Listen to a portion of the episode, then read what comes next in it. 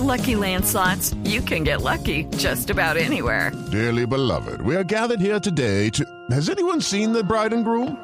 Sorry, sorry, we're here. We were getting lucky in the limo and we lost track of time. No, Lucky Land Casino, with cash prizes that add up quicker than a guest registry. In that case, I pronounce you lucky. Play for free at LuckyLandSlots.com. Daily bonuses are waiting. No purchase necessary. Void where prohibited by law. 18 plus. Terms and conditions apply. See website for details.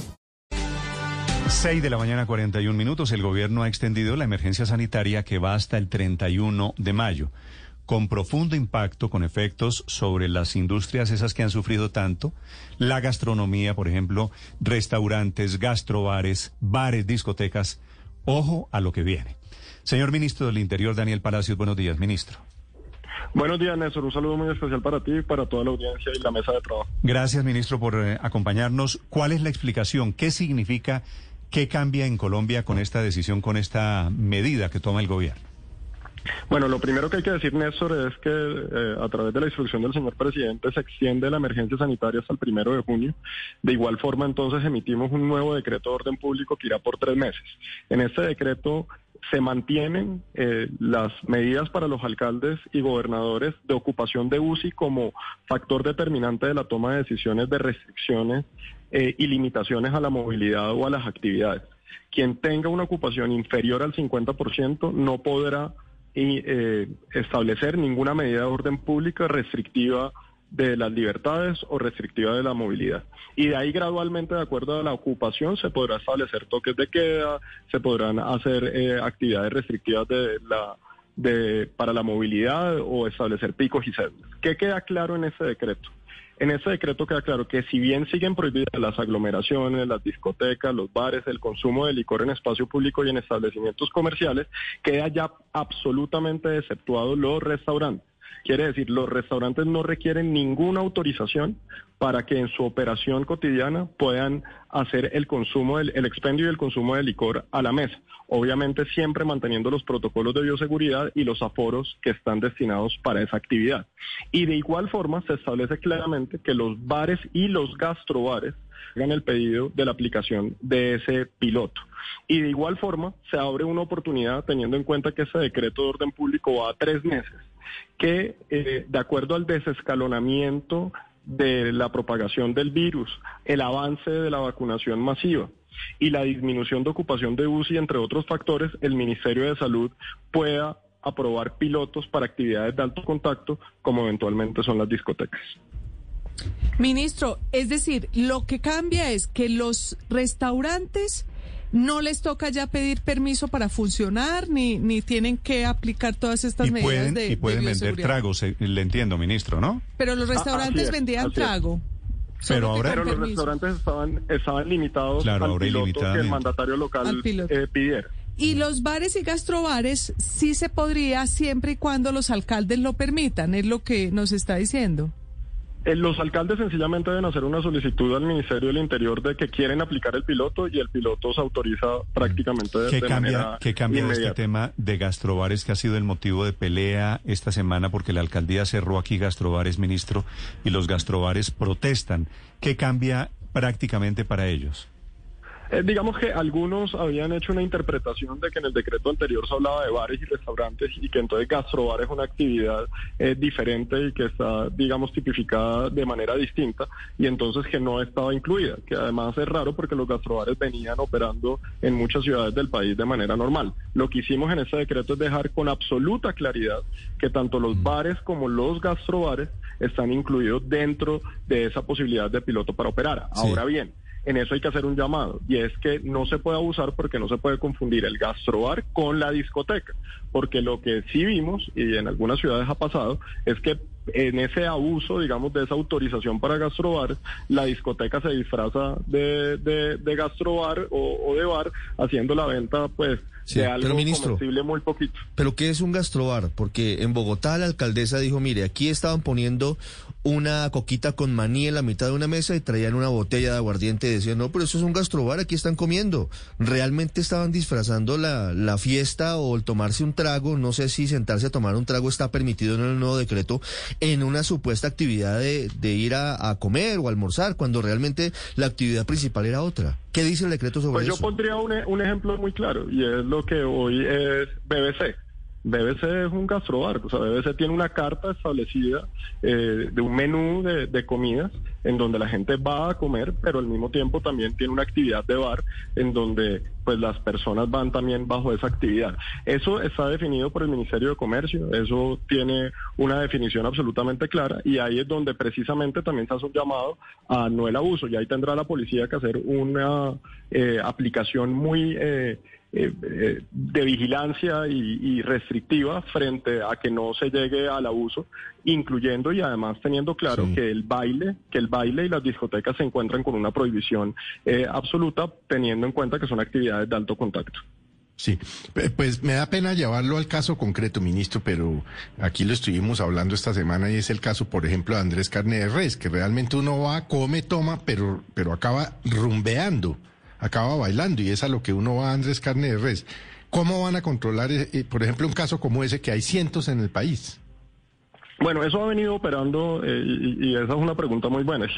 Yo creo que es importante recordar que no estamos arrancando de cero, que el país ya viene desde hace rato operando con los pilotos de restaurantes, con los pilotos de bares y han venido funcionando bien. En el momento que se ha establecido una restricción adicional a esos pilotos de bares o de restaurantes fue pues producto de este segundo pico en donde se tomó se tomaron decisiones que restringieron los horarios de operación de esos bares, que restringieron los horarios de operación de los restaurantes y que inclusive en algunas ciudades en los momentos más fuertes pues establecieron toques de queda que restringían absolutamente esa actividad. Pero esa actividad ya ha venido funcionando en el territorio nacional y como lo mencionas, en el caso de Andrés eh, o de algunos establecimientos como lo mencioné de BBC y algunos otros, que pues no quisiera eh, hablar específicamente de cada uno, pues está claro que entran dentro de la categoría de bar o gastrobar.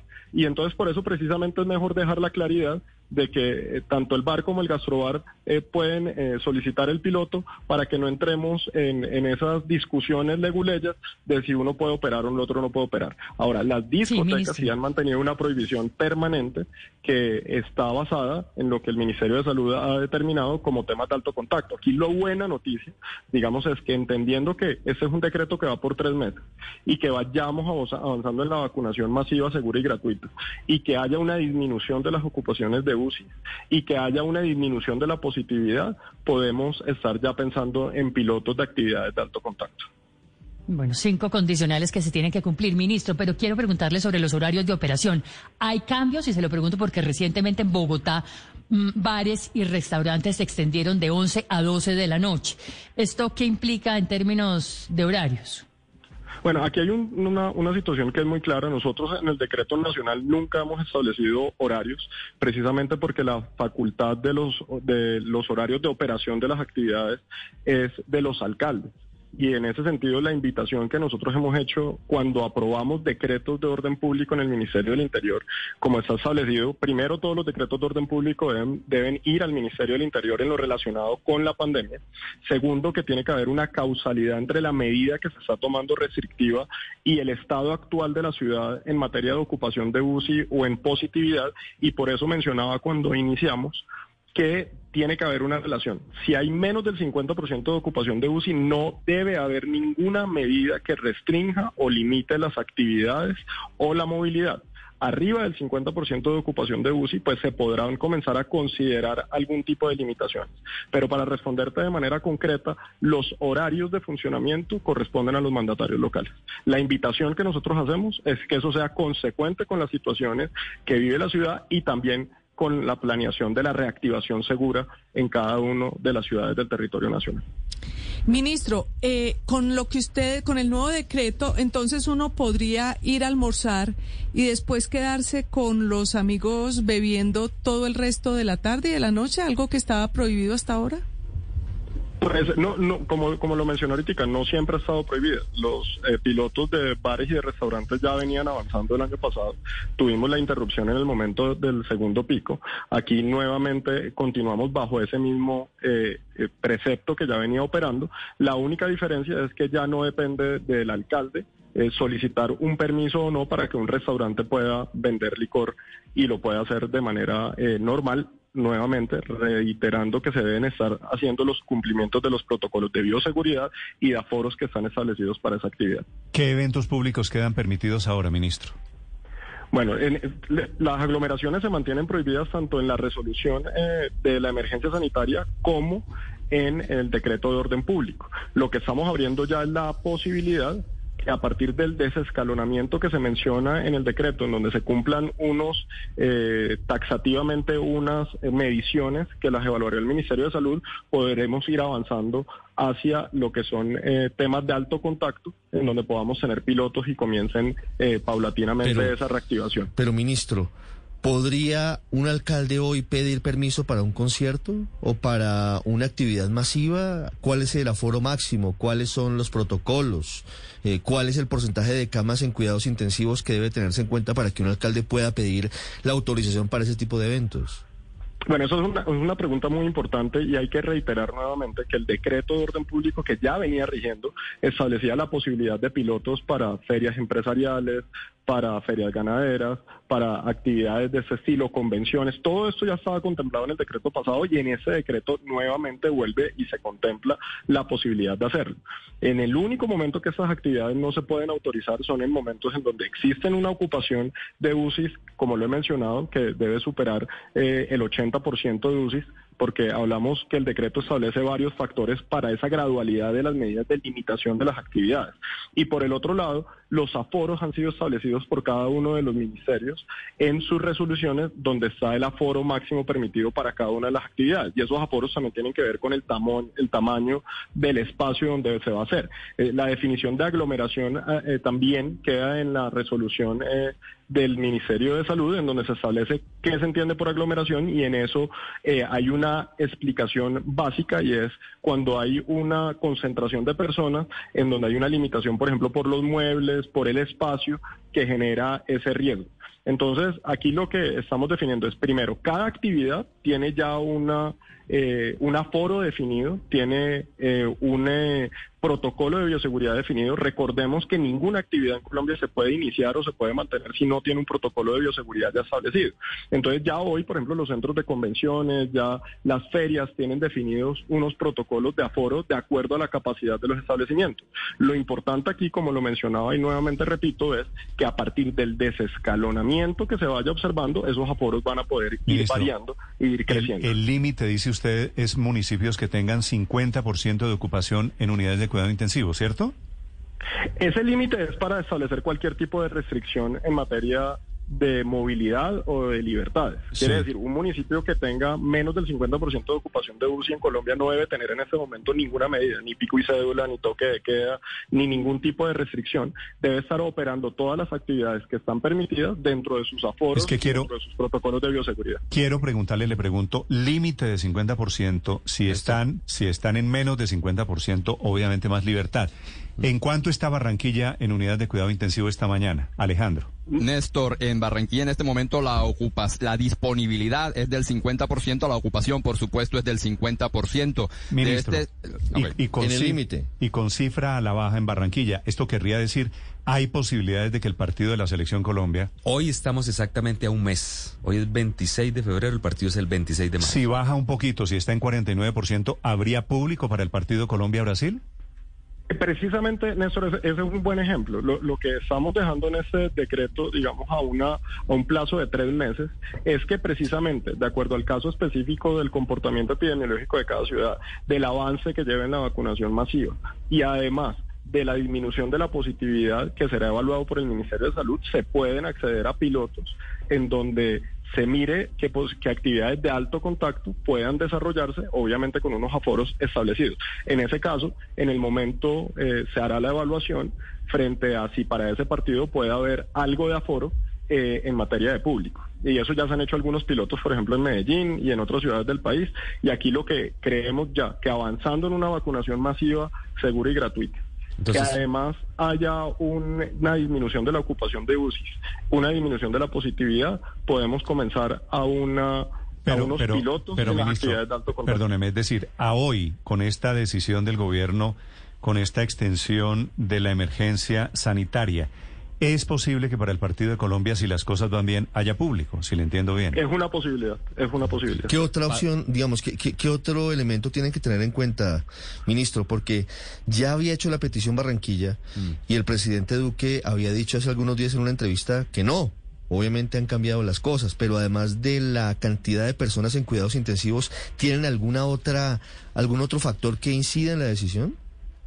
Eh, lo, que, como lo he mencionado, eso es un análisis que hace el Ministerio de Salud. No nos corresponde a nosotros en el Ministerio del Interior eh, tomar esa decisión. Nosotros lo que hacemos es tramitar la solicitud del alcalde con el Ministerio de Salud, quien es el que establece si de acuerdo al comportamiento epidemiológico, al avance de la vacunación masiva, gratuita y segura, a la disminución de la propagación, de la velocidad de la propagación y de la positividad, en ese caso se puede eh, aprobar un piloto. Y, y, en eso quiero ser muy claro, porque es caso por caso. No podemos hablar de un tema eh, nacional porque dependerá de la realidad epidemiológica de cada ciudad. Ministro. Entonces, eso es algo sencillamente que se abre la posibilidad de hacerlo. Ok, una pregunta final, ministro. ¿Cuántos municipios en Colombia tienen unidades de cuidado intensivo? No, no te podría dar eh, esa respuesta, Néstor. Allí me, me, me, me coges. Creo yo, que esa, esa yo es le más voy para a el decir, Ministerio de hay, Salud. hay Lo más de podría decir es- 900, ministro, de mil y pico de municipios que tiene Colombia, casi 900 no tienen camas de, de cuidado intensivo. Ahí la, ahí la medición, eso lo que sí te puedo decir es que la medición se hace de manera regional que- y, en eso el decreto siempre ha sido claro y eso ya lo habíamos hablado en algún momento cuando habíamos hecho la explicación del decreto pasado. En el caso en donde hay un municipio que no tiene eh, capacidad de UCI, eh, se mira como referencia a la ciudad más cercana en donde está o se mira como región. Eso, digamos, ha sido el mecanismo que ha establecido el Ministerio de Salud. Pero volvemos a lo mismo. Aquí lo que se hace es una evaluación de cada uno de los municipios para establecer. No podemos confundir el piloto de actividades de alto contacto eventual que pueda suceder con que cuando hay un municipio que tiene menos del 50% de ocupación de UCI o puede que no tenga ninguna ocupación de UCI, cuando ese municipio tiene una baja tasa de positividad, que en ese municipio se puedan hacer eh, actividades eh, normales. Y ahí la medición es regional, como te digo. Ministro, una pregunta final. Si una ciudad tiene 49% de ocupación, ¿los eh, ciudadanos pueden hacer cualquier tipo de actividad sin necesidad de pedirle permiso a la alcaldía? ¿Quiere decir, todo queda levantado?